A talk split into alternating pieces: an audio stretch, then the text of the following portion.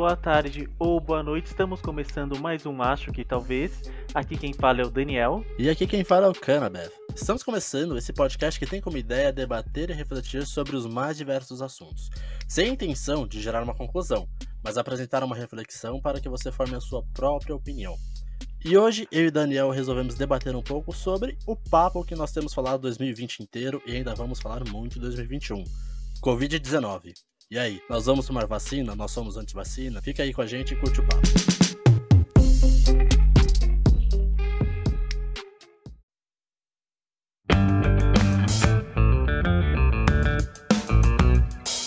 Então, Daniel, não podemos deixar de comentar com os nossos ouvintes sobre o nosso Apoia-se. Exatamente, então você, mestre do achismo que curte nosso trabalho e quer nos ajudar, pode acessar agora o apoia-se barra acho que talvez. Com 5 reais você já consegue nos apoiar. Acesse lá, dá essa força pra gente. Apoia-se barra acho que talvez.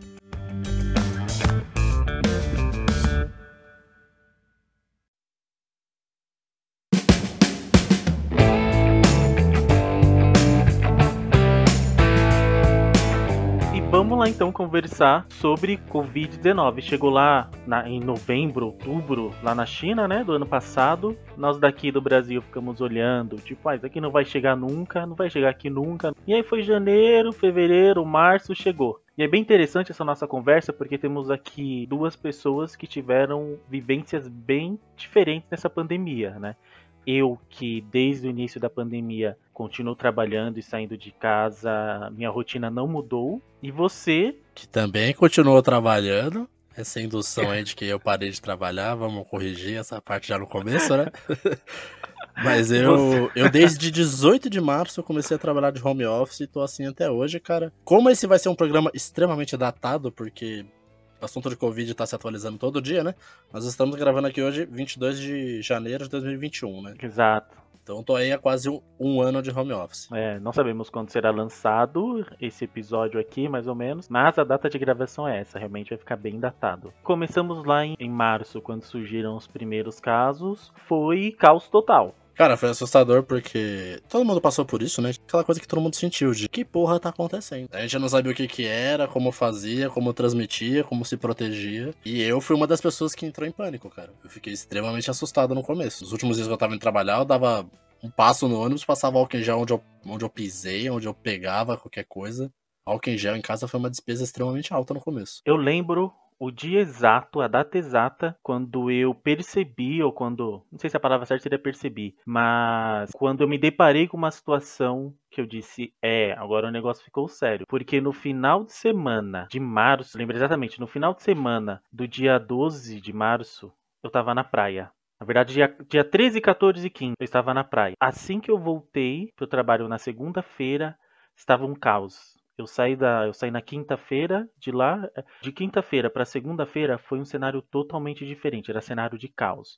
Tem que mandar o pessoal para home office, vai fechar tudo, vai ser lockdown, vai morrer muita gente. Foi uma situação muito angustiante, de muita ansiedade. Então, assim, o mês de março, abril e maio foi muito complicado nessa situação. Mas o que eu acho interessante, e seria interessante nós falarmos um pouco sobre isso, é o comportamento das pessoas porque se nós pegarmos o comportamento das pessoas frente a essa situação do vírus, o comportamento delas no início da pandemia de março para agora, que tivemos aí uma aprovação para início da vacinação, o comportamento das pessoas mudaram muito, só que a, a situação de risco continua aí. O vírus continua aí. Teve aquele momento onde todo mundo ficou assustado, todo mundo começou a tentar ficar em casa. Já nesse início começou a ter muito essa discussão de, ok, vamos fazer uma quarentena, mas e aí, quem não pode ficar em casa? Quem obrigatoriamente tem que sair para trabalhar? Como foi o seu caso?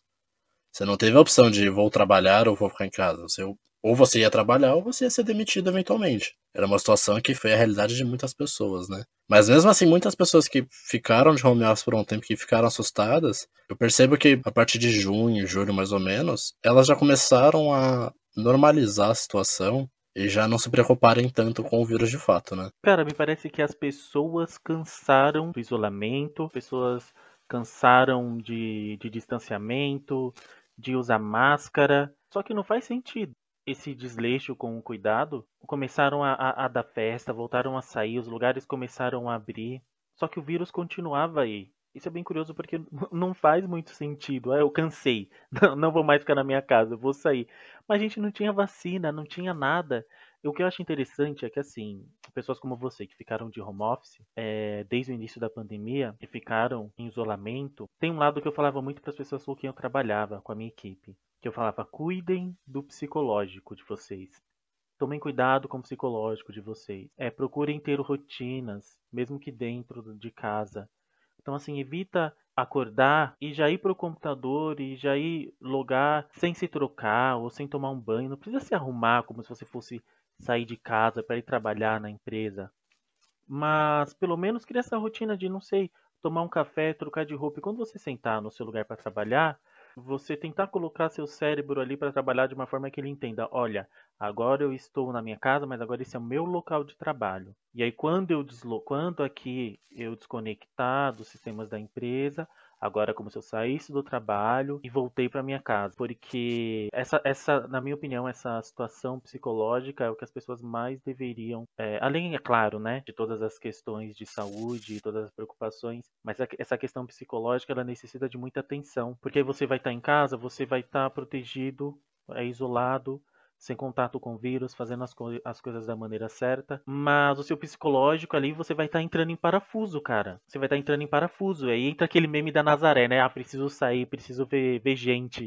e realmente precisa. Senão, como eu disse, você entra em parafuso, você pira, são coisas que, que nós precisamos, nós precisamos ter contato com outras pessoas. É, e já que nesse momento da pandemia é muito difícil isso, é trabalhar o nosso psicológico. Eu sei que falando parece que ser fácil, né? É, para muitas pessoas pode ser, para outras não. Mas é uma coisa que nós precisamos dar atenção. Quem fez esse isolamento certinho, só saiu para ir no mercado coisa do tipo, evitando ao máximo trabalhar a parte psicológica é muito importante. Eu, eu entendi o ponto que você estava colocando, né? Porque partindo do pressuposto que quem está de home office tá, não está se expondo, né? Além do risco de ter que ir ao mercado e todas essas funções básicas, ela já está cuidando da sua saúde fisiológica, né? Mas essa questão psicológica mental é de fato complicada e para qualquer cenário, porque esteja você com, com alguém de risco, você se preocupa em contaminar. Esteja você distante dessa pessoa, você se preocupa como ela está se cuidando. Você morar sozinho, cara, ficar isolado sozinho é uma porcaria, vai fazer um, uma desgraça na sua cabeça. Você ficar isolado com familiares, com mais pessoas, você vai começar a brigar com essas pessoas eventualmente. Você está tendo muito mais contato com elas do que você geralmente não tem. Então, sua rotina, sua privacidade, ela começa a entrar no limiar da rotina e privacidade da outra pessoa. Isso gera atritos, né? Então, foi uma dificuldade para a maioria das pessoas. Eu tive essa dificuldade também. E até, de, até outubro, mais ou menos, né? Que eu, eu quero falar um pouco mais à frente, na verdade. Que foi quando eu tentei sair um pouco também. Foi meio complicado ficar todos esses meses só em casa, cara. Não sair nem fazer nada.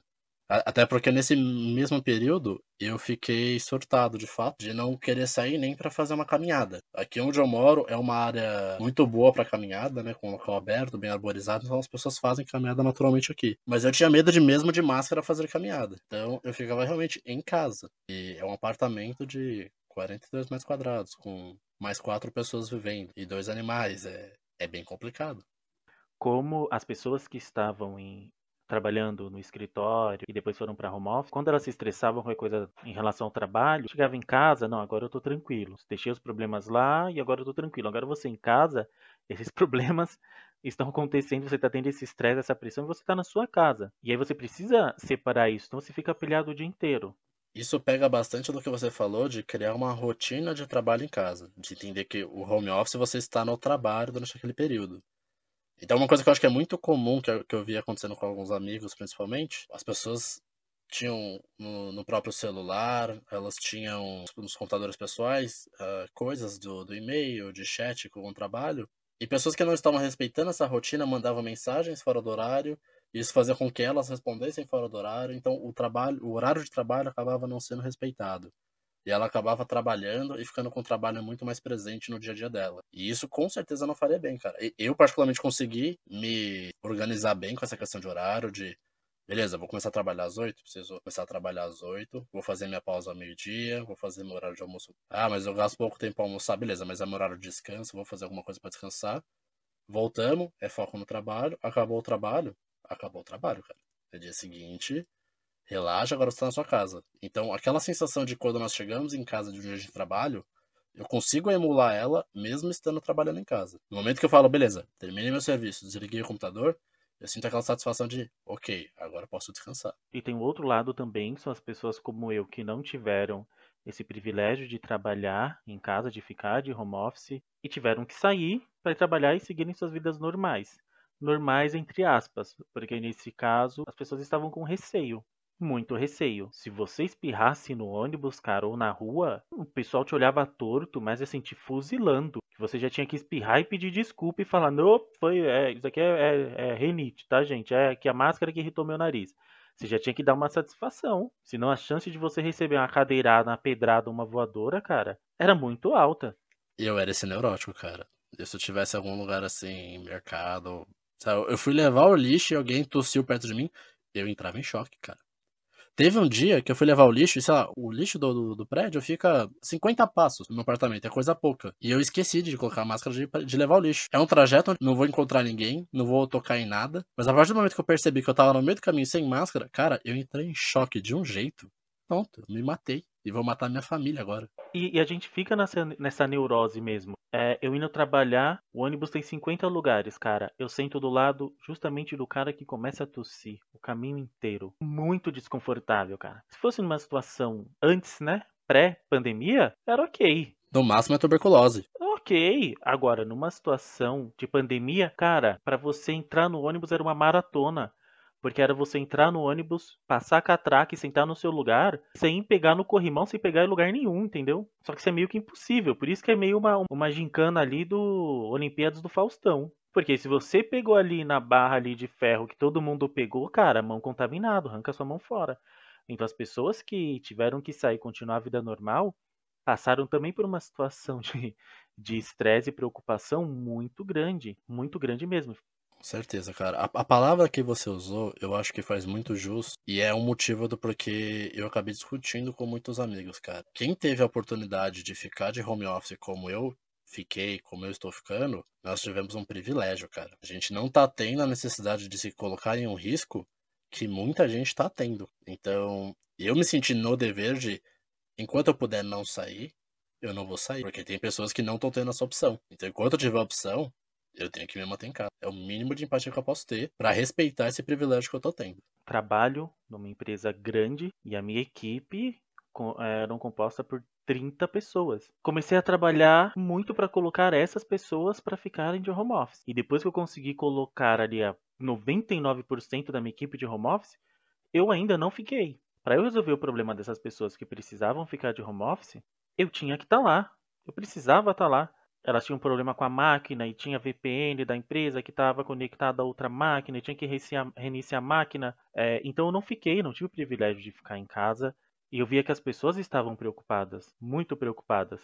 Então foi uma, uma situação, está sendo até agora uma situação bem delicada para todos os lados. Do lado das pessoas que estão em home office, vão cuidar do, do psicológico. Do lado das pessoas que continuam trabalhando e lidam com ônibus cheio, lugares de aglomeração que nós precisamos ir, como metrô e trem, que não tem o que fazer, nós precisamos ir. Isso que você falou em relação a, e que me chama muita atenção são as pessoas que praticamente não se importam. Andam sem máscara, e é complicado isso porque você não coloca em risco só você, só sua saúde, só sua pessoa. Você coloca em risco várias outras pessoas que às vezes você, não vou falar que você não tem noção, né? Mas você não pode não ter o conhecimento, porque se você anda sem máscara e espirra, e aí você não sabe para qual pessoa que teve contato ali com o vírus. E você está impactando as pessoas e você não tem o conhecimento de quais pessoas você está impactando ou não. Sim, é, é um exercício de empatia, né, cara? É como a gente falou, não dá pra julgar os, la- essas situações que nós citamos, porque tanto quem saiu quanto quem ficou teve uma situação complicada à sua maneira. E o máximo que a gente pode fazer é tentar entender o lado do outro. Mas são as pessoas que simplesmente ignoraram a situação, acham que esse vírus é mentira, acham que esse vírus não é real, acham que não é tudo isso. Vou deixar de usar máscara porque eu tenho direito de não usar máscara, ninguém pode me obrigar a usar máscara. É, é, é sabe, é de uma crueldade ou, ou ignorância que eu não consigo calcular, cara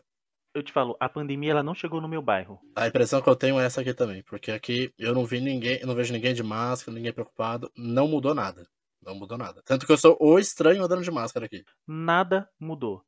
Eu pego a máscara e coloco no meu portão até por exemplo, o ponto de ônibus nesse trajeto, eu sou o único que tô, que tô usando. Parece que a pandemia não chegou no meu bairro, nada, tudo continua funcionando normalmente. As pessoas lá no bar tomando a cerveja, a cerveja delas, conversando, todo mundo com a máscara pendurada na orelha. Os que estão, né? Tá pendurado na orelha ou no queixo. Não, nunca vi fiscalização. E isso é, é bem, bem curioso. Parece que não chegou, a pandemia não chegou em vários bairros. Parece que as pessoas meio que, que tem uma meio que uma negação da, da pandemia, né? Uma negação do vírus. É, isso já vai um pouco fora daquilo que a gente comentou no começo, das pessoas que se cansaram do vírus. Ok, muita gente está comentando como, cara, como você se acostuma a ver que tem duas mil pessoas morrendo no seu país por mês e tudo mais, né? A gente acostuma psicológico a gente acostuma. Se todo dia tá acontecendo isso, a gente vai achar que é normal, a gente vai parar de se sensibilizar de fato, né? É complicado. A gente deveria fazer esse esforço empático de tentar entender a situação, né? E fazer esse esforço. Mas é totalmente diferente dessa negação, cara. De não vou usar máscara, vou usar máscara no queixo para mostrar que eu poderia estar usando e não estou usando.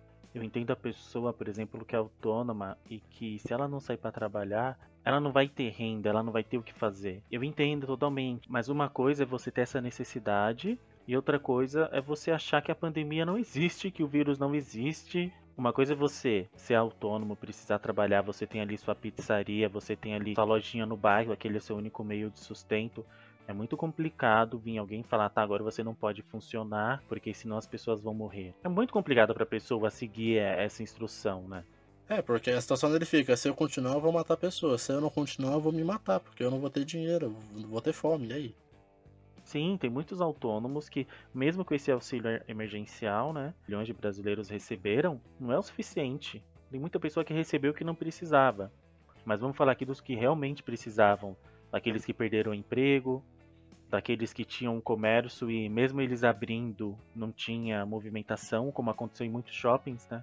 Como muitos shoppings que insistiram para para que voltasse, né, a reabertura do comércio, só que não tinha público.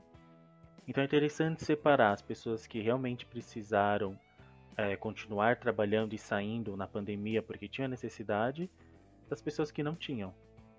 Mas, cara, no final tá todo mundo tendo que passar álcool em gel em dobrinha de compra de sacola, cara. A gente tá ferrado tudo igual, então não tem por que fazer essa briga, sabe? Vamos fazer exercício de empatia e todo mundo se ajudar o máximo possível. Começou hoje a distribuição da vacina. Eu fiquei realmente abismado com essa negação do vírus e tudo mais, né? Que aconteceu. Mas eu tô realmente mais abismado hoje com a negação da vacina, cara. Isso é uma coisa que eu não achei que a gente ia vivenciar. Tudo bem que uma pandemia eu também não achei que eu fosse vivenciar, né? Mas por mais que eu, eu tivesse conhecimento do movimento de vacina, eu sempre tratei como uma coisa pequena. Tipo, terraplanismo, esse tipo de coisa que a gente mais brinca nos comentários do que leva a sério, mas tá assustador aqui no Brasil. Eu tô ouvindo muita gente falar absurdo sobre vacina aqui que eu não imaginava. E muito menos de pessoas que eu considero muito inteligentes, cara. Na cara, que loucura, né? Mas vamos começar primeiro pelas as pessoas que acreditam que o vírus foi mandado por alguém. Aí a gente entra na parte da conspiração. Eu, eu tomo um pouco de cuidado para falar porque eu tenho um pouquinho de ranço dessas pessoas. Porque uma coisa é o terraplanista. Ok, ele tá ali achando que a Terra é plana. Ok, cara, vai lá. Não vai afetar a vida de ninguém. Por mais, né? Ok. É igual, sabe? Aquela criança que tá fazendo uma baguncinha ali na sala ela tá fazendo a baguncinha, mas ela é fofa. E aí você fala, ah, tá bom, deixa a criança fazer essa baguncinha aí. Agora, o cara que antivacina é a criança fazendo a bagunça, mas assim, é a criança que ela tá com a maquininha de cabelo para cortar o cabelo da irmã. o cara antivacina, ele prejudica os outros. É muito complicado. E é engraçado porque o Brasil sempre foi referência na vacinação. Cara, quantas, quantas crianças não ficaram paraplégicas aí, paralisadas por causa da poliomielite? Sabe? Só o que resolveu isso foi uma campanha de vacinação. E aí tem gente falando que vacina não funciona, que não vai vacinar os filhos. Cara, isso é, isso é muita loucura. É que a gente acaba tendo uma casta de, de, de, pessoas, né? Vários níveis. Desde a pessoa com medo, né? A pessoa mais cética até a pessoa conspiracionista, né? Nós podemos aí ter até o Edson, que é a pessoa que acha que o Bill Gates está fazendo um plano com a China para implantar um chip e poder saber tudo sobre a vida dele. Até a pessoa que tem medo de que a vacina não seja eficiente ou seja perigosa porque ela foi feita em tempo recorde. Cara, a pessoa antivacina, para mim isso é um crime, porque é uma coisa muito séria. Porque nós sabemos das complicações que podem ter. Pessoa que não toma vacina ou quando não dá vacina na criança, por exemplo. Então, assim, vou, vou tomar um pouquinho de cuidado para não deixar a emoção falar. Mas, cara, no início da pandemia, eu, eu confesso para você que eu era essa pessoa que eu pensava assim: cara, seis meses para fazerem uma vacina? E se fizer essa vacina aí, não sei não, hein? Porque uma vacina são anos para fazer, é um tempo muito curto, não sei. Ali no Instituto Butantan, pra pessoa confundir ali o material da vacina com veneno de cascavel, não sei. Eu, eu, confesso que, que, eu era essa pessoa que desacreditava desses seis meses para fazer a vacina e eu acreditava que essa vacina viria só daqui, no mínimo, dois anos, que é um período curto. Você estava cético. Super cético. Mas, quem tá aí para nos ajudar? A nossa amiga do coração, a ciência. Eu jurava que você ia falar o Atila. o Atila ele virou a personificação da ciência no Brasil hoje, né, também, né? Nesse momento ele é, é o meu informante principal. Aí veio os testes com as vacinas, toda uma, toda uma, uma estrutura. E assim, há 15 anos a gente tirava foto com celular? Não. Toda a tecnologia pode evoluir. Hoje a gente tem um computador na mão, é um celular. Nós fazemos muitas coisas pelo celular que antes nós só fazíamos por um computador. Tínhamos que estar em um lugar fixo com uma máquina pesada. E por que a saúde não pode evoluir? É um mito que se criou, né, em cima da, dessa, dessa parte que vem da ignorância. Então, não quero colocar aqui ignorância como algo necessariamente ofensivo, mas a gente não tem informação, a gente não sabe de tudo de fato. Mas o que faz uma vacina ser produzida, essencial para a vacina ser produzida, são três coisas: tempo, dinheiro e contágio. Então, se você tem pouco dinheiro e pouco contágio, você vai precisar de muito tempo para fazer uma vacina. Agora, esse caso da, da Covid, nós tivemos muito dinheiro envolvido. O mundo inteiro investiu dinheiro na pesquisa de Covid. E é um vírus com contágio enorme. É, é algo que nunca aconteceu. A abrangência que essa pesquisa pode fazer é muito mais rápida, é muito mais profunda num tempo curto. É, é, essa é uma, uma noção que as pessoas acabam não indo atrás e acabam ficando com medo. Então, de fato, vacinas demoram para ser feitas. Mas um vírus com, com essa taxa de, de multiplicação que temos hoje e esse investimento que nós tivemos para a produção de uma vacina, nunca existiu na história também. Então, por isso, nós temos uma vacina que foi produzida em um tempo que nós nunca vimos na história também. E hoje com as redes sociais, cara, é todo mundo especialista de tudo, né? É, especialista de porra nenhuma, né? É, todo mundo é especialista de tudo. Aí as pessoas têm que começar a separar, cara, o que é informação do que é conhecimento. Então, assim, não é porque você foi lá e leu um título, leu um, um parágrafo, leu três linhas, que agora você é expert no assunto. Não, você foi lá e obteve uma informação. Mas essa informação, para ela se tornar conhecimento, você precisa ir mais a fundo. Você precisa dedicar um pouquinho mais de tempo do seu tempo naquele assunto. Hoje eu estava conversando com uma pessoa, senhor de 50 anos, e ele disse assim: "Não vou tomar essa vacina. Para mim essa vacina foi feita pela China só para ganhar dinheiro. Porque, olha só, a China foi quem mais cresceu com a pandemia". Eu falei: "Cara, com perdão da palavra, sabe por que eles cresceram na pandemia? Porque os chineses são foda. Eles ganham dinheiro, eles trabalham é claro que eles vão ganhar. Quem era o único país que tinha máscara para vender? É a China. Se nós tivéssemos uma estrutura, nós também ganharíamos dinheiro na pandemia. Porque em vez de a gente comprar máscara da China, a gente ia vender as máscaras que nós tínhamos aqui. Mas você percebeu que a gente não tinha nada para vender? O que, que a gente ajudou os outros países? Desculpa, eu não sei. O que eu sei é que a gente recebeu oxigênio da Venezuela. Isso é o que eu sei. Essa é uma situação que, que explica um pouco esse, negacionismo que teve, né? Não, não, não que seja a origem, mas o bom que nós tivemos de negacionismo no país e no mundo se deve à politização da situação, né? E, cara, só corrigindo esse senhor com quem você conversou, o PIB da China em 2020 teve o menor crescimento nos últimos 44 anos, cara. A China não ganhou com, com a pandemia, ela não tá ganhando com, com vacinação, cara. Ela tomou um baque muito grande. Outra frase que ele usou, eu só vou. O meu receio, eu não tenho medo de morrer, mas o meu receio é eu ficar com sequelas. Então eu não, não, vou tomar essa Coronavac, vou esperar aí as pessoas tomarem primeiro, ver se não vai ficar com sequela. Isso, cara, não vou dizer que é, que é não sei, não vou dizer que é ignorância, mas se você for buscar por informação, e aí onde você busca informação, você pode escolher. Se você vai buscar informação no Jorginho42, lá no Instagram, no Facebook, ou no Twitter, qualquer lugar, ou se você vai buscar informação nos institutos de pesquisa, naquela, naquele, aqueles trabalhos acadêmicos, quem está ali estudando as situações de fato. E você pode buscar informação, você escolhe onde você vai buscar informação. Então, assim, quais sequelas a vacina pode deixar? Nos Estados Unidos já foram mais de 6 milhões de pessoas vacinadas. Sabe, a China está vacinando desde setembro, mas vamos deixar a China de lado porque as pessoas podem ter receio, porque a China, a gente sabe que eles divulgam o que eles querem. Você consegue ver o que está acontecendo com as pessoas que já estão sendo vacinadas lá. Eu falei para ele: o senhor pode ficar tranquilo, porque até chegar a sua vez de tomar vacina, já vai ter tanta gente tomada a vacina que você pode pesquisar quem teve sequela, quem não teve sequela. E aí ele, ah, não. Aí eu, eu, aí eu mandei mais uma. Eu disse assim: olha, a minha noiva, ela tem alergia de pirona. Então, se ela tomar de pirona, dependendo, ela pode morrer. Agora que você sabe disso, você não vai mais tomar de pirona, não vai mais dar de pirona para sua família. Falsa equivalência, né? Das coisas. Mas o, o, problema, cara, é que assim, eu acho interessante todo o debate, a gente colocar informações. Às vezes as pessoas vêm com uma ideia contrária e você tem que conversar com elas mesmas. O problema é quando você quer conversar e apresentar fontes, apresentar alguma informação, e a pessoa só fala, ah, mas eu não acredito nessa informação, eu não acredito nessa fonte. Então, esse diálogo, por mais que você tenha falado, ah, tem diversas fontes e tudo mais, eu não posso recomendar o Atila Tamarindo, porque o Atila é comunista, que o Atila tá, tá do lado da, da Dilma ou não sei o que. O Atila tá comprado pela China, então eu não vou acreditar nele. Eu não tô nem aí que ele é doutor e que ele estuda vírus a, a vida inteira dele. Agora com esse episódio a gente virou comunista, é isso? Ah, não sei, cara. Eu acho que é questão de tempo a gente virar comunista.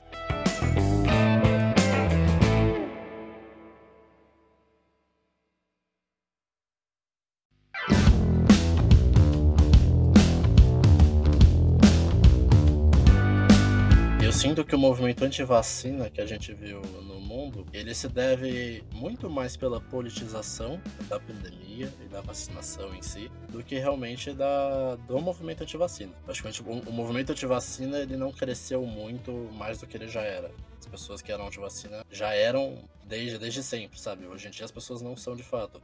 Porque conforme vac as vacinas começaram a sair, as informações da vacina começaram a sair, as pessoas começaram a parar de negar a vacina e começaram a apontar empecilhos na vacina ou inventar empecilhos como o famoso aqui, a, a vacina, ou ironizar a questão da imunidade de ah, falaram que era 90, falaram que era 78, agora falaram que era 50%. Então eu não sinto as pessoas sendo muito negativas com ah, eu não vou tomar vacina porque ela não funciona. Eu vou deixar de tomar vacina pela orientação política que eu tenho. Cara, e falando um pouco disso, como você falou aí da, de agora colocando esses empecilhos da vacina, eu acho que vale a pena a gente explicar um pouquinho, não explicar, né? Pelo menos apresentar de onde que vem esse número de 50%, 78% e 100%. Já é interessante a gente falar um pouco disso? É aquela coisa, nem todo mundo tem essa informação às vezes. Então, sendo assim, bem breve, tentando ser o mais simplista, 50% é a taxa de você nem ter chance de ser infectado o vírus nem vai conseguir entrar no seu corpo direito, os anticorpos vão barrar o vírus logo de cara. 78% é a chance de você não ter nenhuma complicação mais séria, assim, você ter só alguns sintomas de dor de cabeça, algo do tipo. E 100% é a chance de você não morrer e não precisar ir pra UTI, ficar entubado, precisar de oxigênio, entende? Então, não é muito complicado, mas eu entendo que pode ser confuso às vezes, ainda mais como a, a informação ela é dada de fontes diferentes, às vezes ela pode vir um pouco conturbada e um pouco enviesada, assim. Sim, e é importante, porque os 50% porque vacinaram lá. É, 100 pessoas foram vacinadas. 100 pessoas não foram vacinadas. É, eles pegam um grupo de 200 pessoas, isso. E aí dessas pessoas que tomaram a vacina, uma foi infectada. E das pessoas que não tomaram a vacina, duas foram infectadas. Então eles entendem que se você tomar a vacina, você tem 50% de chance de não ser infectado. E esse de 78% a gente está falando aqui da Coronavac. São as pessoas que tiveram sintomas leves. Então, das pessoas que tomaram a vacina, 78% tiveram sintomas leves. Então vamos lá, eu vacinei 10 mil pessoas. Dessas 10 mil pessoas, 100 foram infectadas. Só 22 tiveram, tiveram sintomas leves, moderados. E aí daí que vem o 78% de eficácia. E aí, o que, que é o 100%? Dessas pessoas que foram, que foram contaminadas, nenhuma teve ficou em estado grave. Ou seja, se você tomar vacina, pode ficar tranquilo que você não vai precisar de oxigênio no hospital, ficar internado e para uma UTI. Ela salva muitas vidas, porque é muito importante se vacinar. Exatamente. Se você se vacinar, viu Ashla comentar, você tem muitas chances de morrer de velhice. Então, extremamente recomendado que você tome a vacina, pelo amor de Deus. Começou hoje a distribuição da vacina. Posto isso tudo que a gente falou sobre as porcentagens da vacina, as vacinas que estão saindo, cada uma vai ter uma porcentagem, uma eficácia diferente. Temos aí, chegando, chegou no Brasil os insumos de Oxford, já vamos ter mais liberação de Coronavac. Johnson Johnson está avançando muito também com a pesquisa dela, que seria uma vacina de dose única. Uma coisa importante pra gente agora também é, como a gente citou no, no começo, eu fiquei de home office, o Daniel teve que trabalhar. Em outubro eu tentei sair um pouco quando as coisas estavam melhores, mas logo que voltaram a piorar, precisei ficar em casa de novo para proteger as pessoas em casa que são grupo de risco e me proteger também, não espalhar mais esse vírus, né? Começou a vacinação no Brasil. Estamos com algumas pessoas vacinadas aqui no Brasil. A nossa situação não vai mudar tão cedo. Nós não estamos sendo vacinados agora, não estamos vacinando as pessoas agora para que nós possamos voltar a ir ao bar na sexta-feira, ficar indo nos cinemas no final de semana como era comum. A situação vai demorar um pouco ainda para melhorar. Então essas pessoas que estavam cansadas, que estavam saindo já, volta a ficar um pouco em casa agora, porque começou. A gente começou a dar um contra-ataque nessa situação, sabe? Então, munindo uma quarentena um pouco mais fechada, as pessoas ficando um pouco mais em casa durante um mês, dois que seja, junto com a vacinação, a situação vai melhorar. Aos poucos, conforme a gente vacina todo mundo, a gente vai poder voltar a fazer mais coisas, a gente vai poder voltar a ver mais pessoas. Mas precisa tanto de um esforço do governo e um esforço da sociedade. Não é errado a gente falar que nosso governo tem errado muito com a gestão da, da, da pandemia. Temos visto aí diversos gastos desnecessários. Nós gastamos 250 milhões para produção e distribuição de cloroquina, nós gastamos 290 milhões em testes que foram abandonados em Guarulhos e foram estragados porque não souberam guardar ele por um erro de logística. E o investimento que nós fizemos em Covid foi de 470 milhões, abaixo desses gastos que a gente jogou no ralo. Então, nós não estamos vendo um esforço do governo ideal para nossa proteção. Então, resta a nós, como sociedade, tentar fazer o máximo possível, porque a pandemia ainda está aí.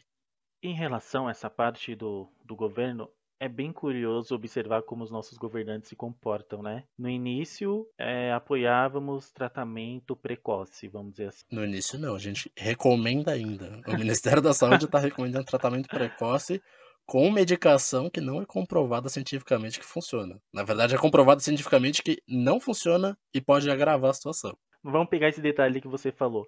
Lá no início da pandemia, tinha ali uma, não vou falar nem que intuição, mas uma aposta de que alguns medicamentos, ao ser administrados, assim que você descobre ou antes de você ter sintomas graves, aumentariam as suas chances ali no combate ao vírus e diminuiriam as chances de você ter sintomas mais graves. Procedimento comum, né? Toda vez que a gente tem uma doença nova, alguma coisa nova, a gente testa os medicamentos que nós já temos e que fazem sentido no tratamento dos sintomas apresentados, né? Sim, mas ali a gente leva em consideração que estava todo mundo desesperado para saber como a gente pode salvar isso daqui.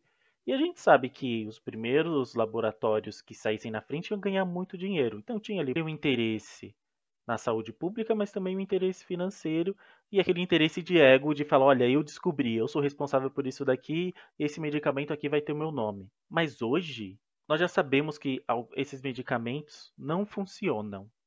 E não só não funcionam, comprovadamente não funcionam, como podem deixar sequelas, diversas sequelas. E as pessoas continuam acreditando, tendo fé, porque aí é fé, cara. Aí é fé. As pessoas continuam tendo fé nesses medicamentos e falando, não vou tomar vacina. Eu queria muito, de verdade, entender qual é o raciocínio, como que chegam nessa conclusão. Porque não faz sentido. Não faz sentido. Mas, cara, sinceramente, eu conversei com uma amiga que ela tem medo da, da vacina e tudo mais. E a conversa chegou num ponto que a gente estava quase concordando que acreditar em certas coisas científicas, ela é quase um exercício de fé. Porque nós não temos conhecimento de fato e tácito das coisas que estão acontecendo, de como elas são produzidas e como elas são eficazes. Então a gente meio que escolhe. Mas a diferença é que quando você está fazendo um trabalho científico e você quer provar seu ponto, a partir do momento que você faz um teste e ele dá errado, você não continua insistindo até ele dar certo. não, não, não, não. Mas aí é as pessoas que estão fazendo o teste elas sabem disso. Mas a pessoa que está só observando de longe, ela está escolhendo. Ela não sabe como que foi feito o teste de, de uma cloroquina, de um vermífugo e da vacina. Então ela tá escolhendo o que ela vai acreditar. É óbvio que se você for pesquisar mais a fundo, a ciência ela é gerida por uma comunidade. Então se algo é exposto, se algo é, é publicado, todo mundo vai verificar aquilo ali. Perfeito. Eu acho que as pessoas não, não, não percebem que na comunidade científica existe esse ímpeto de que vou ser eu que identifiquei o erro daquela tese, o erro daquela pesquisa e tudo mais. É um pouco glorificante. E nessa situação, existe esse ímpeto de empatia a mais que as pessoas vão querer verificar logo porque, ah, essa pesquisa ela é muito boa, é um remédio, é uma vacina para a Covid. Todo mundo vai querer verificar. Porque se tiver errado, essa pessoa que pegou o erro, ela está salvando milhões de vidas. E se tiver certo, essa pessoa que está verificando e validando aqueles dados, ela está acelerando uma medida que vai salvar milhões de vidas. E o que, a ciência faz? Testes, testes, e só que não é o teste, como é o nome? É viés confirmatório, né? Quando você faz um teste. Viés de confirmação. É, você faz um teste, só que você quer um resultado. Então você vai manipulando o teste para você ter o resultado. Não, a ciência não trabalha assim. É, o, o, o, viés de confirmação é você trabalha com uma premissa de, de resultado. Eu, eu, talvez eu esteja explicando isso de maneira errada, mas é mais ou menos isso. Você faz uma pesquisa, um teste, para ver se esse teste vai dar tal resultado. E não é assim que as coisas deveriam funcionar num método científico. Você faz um teste para averiguar qual resultado será avaliado. A minha tese é que a maioria das pessoas que estudam na faculdade são homens. E aí, a minha pesquisa, eu vou lá entrevisto sete homens e três mulheres. A pesquisa que eu fiz, ela não é confiável, porque numa faculdade tem quantos alunos? Eu não posso, eu preciso ter uma porcentagem mais adequada quantidade de pessoas que frequentam a faculdade. E se eu quero falar de uma faculdade em específico, eu tenho que pegar os dados de todos os alunos que estudam ali. São 10 mil alunos, vou pegar os dados dos 10 mil alunos, separar por sexo, e eu vejo quantos homens, quantas mulheres tem ali. Agora, se eu for lá e falo com 10, 7 homens e 3 mulheres, eu não posso falar que naquela faculdade a maioria das pessoas são homens. Então, faço uma pesquisa, eu faço aí uh, um. Eu tenho a minha tese, e aí eu faço uma pesquisa para comprovar a tese que eu tenho. Esse é o viés de confirmação. E não é assim que a ciência trabalha. E assim como eu citei antes, todos os dados apresentados, eles são revalidados por toda a comunidade científica. Então, Sinovac, Coronavac, é a vacina chinesa, produzida e estudada aqui no Brasil também. Os dados apresentados pela Sinovac e pelo Instituto Butantan vão ser avaliados e validados por pessoas na Argentina, nos Estados Unidos, na Rússia, na Bélgica e na Austrália. Cientistas de todos os lugares vão pegar aquele paper e dar uma olhada. E se tiver algo errado, ele vai publicar o erro. A exemplo da Coronavac, que quando foi divulgada, foi divulgada com eficácia de 78%. E minutos depois da divulgação, já tinha correção. Várias pessoas com a correção, de que era 50%. Eu não queria muito pra esse lado, mas é que esse caso do anúncio do 78% já entra um pouco na questão da politização, né? Que o anúncio de 78% supostamente ele foi feito para dar uma, uma imagem de que a, vacina ela era melhor do que ela de fato é. A vacina é maravilhosa, ela vai salvar vidas, ela impede que as pessoas vão para UTI. Mas a eficácia de 78% me pareceu muito uma. Cara, dessa parte da politização da vacina, o lado positivo que eu vejo é que agora vários políticos que estavam criticando a vacina estão fazendo posts de que, olha, chegou a vacina aqui no nosso estado, como se fosse uma conquista dele. Por que eu acho isso positivo? Porque pelo menos essa pessoinha tá divulgando a vacina e incentivando as pessoas a se vacinarem. Pelo menos isso. É, é que o estrago que a politização fez é, é, gigante, né, cara? A exemplo disso que você falou, uh, nós temos o caso aí de um deputado que ele se declarou antivacina, é, antivacina não, né? Mas ele foi muito contra a Coronavac, né? Contra a vacina. E saiu foto dele sendo vacinado ontem. E ele não é grupo de ele não é grupo prioritário. Então, tipo assim, além dele ter reclamado, ter falado da Coronavac mal pra caramba, ele furou fila. E, assim, voltando um pouco na questão da politização, cara, eu entendo esse ponto também, mas ela trouxe tanto problema pra gente, porque a gente tá com um problema de insumos hoje no Brasil para produzir a, as vacinas, praticamente é por causa de motivação política. Nós estamos com atritos com a China por causa de de certos argumentos que foram feitos por alguns deputados, por, pelo nosso ministro das Relações. Está tendo até um, um, boato que aparentemente ele vai ser demitido do cargo. Nós estamos com atritos com a Índia, porque o Brasil sempre teve uma parceria com a Índia no BRICS com a questão dos genéricos. O genérico foi basicamente uma coisa encabeçada pelo Brasil E a Índia é quem, quem lidera isso no, no, mundo, é quem mais produz genérico. Mas a partir do momento que o Brasil quis fazer um alinhamento estratégico e político, estratégico, estratégico com os Estados Unidos, a gente deixou de apoiar a Índia nesse pacto do, dos genéricos e isso atrapalhou um pouco a nossa situação aqui também, né? E que eu achei, então a politização ela atrapalhou um pouco a gente. E que eu achei sensacional é, o Brasil indo buscar vacina na Índia e a Índia meio que assim. Não, não, a Índia meio que assim, ó, mas isso daí, né? Vamos fazer aí bem, bem tranquilo, sabe? Vamos aí fazer de uma forma bem. Como posso dizer? Na maciota, na maciota, é, na maciota. Conta pra ninguém, é, isso aí, discreta, discreta. Aí os caras me metem um avião todo adesivado. Vacinação no Brasil. ah, cara, que sensacional. Ah, a gente tem que rir para não chorar, muito bom. E, cara, assim, uma pergunta que eu preciso muito de fazer, cara, é: Que tipo de jacaré você vai querer ser?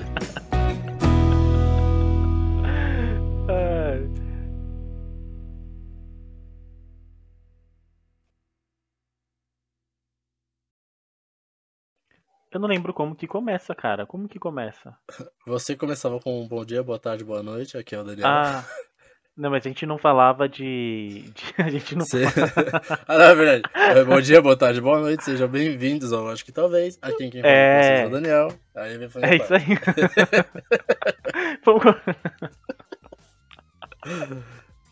ah, como é que a gente começava? Ó, começou o podcast. É isso aí.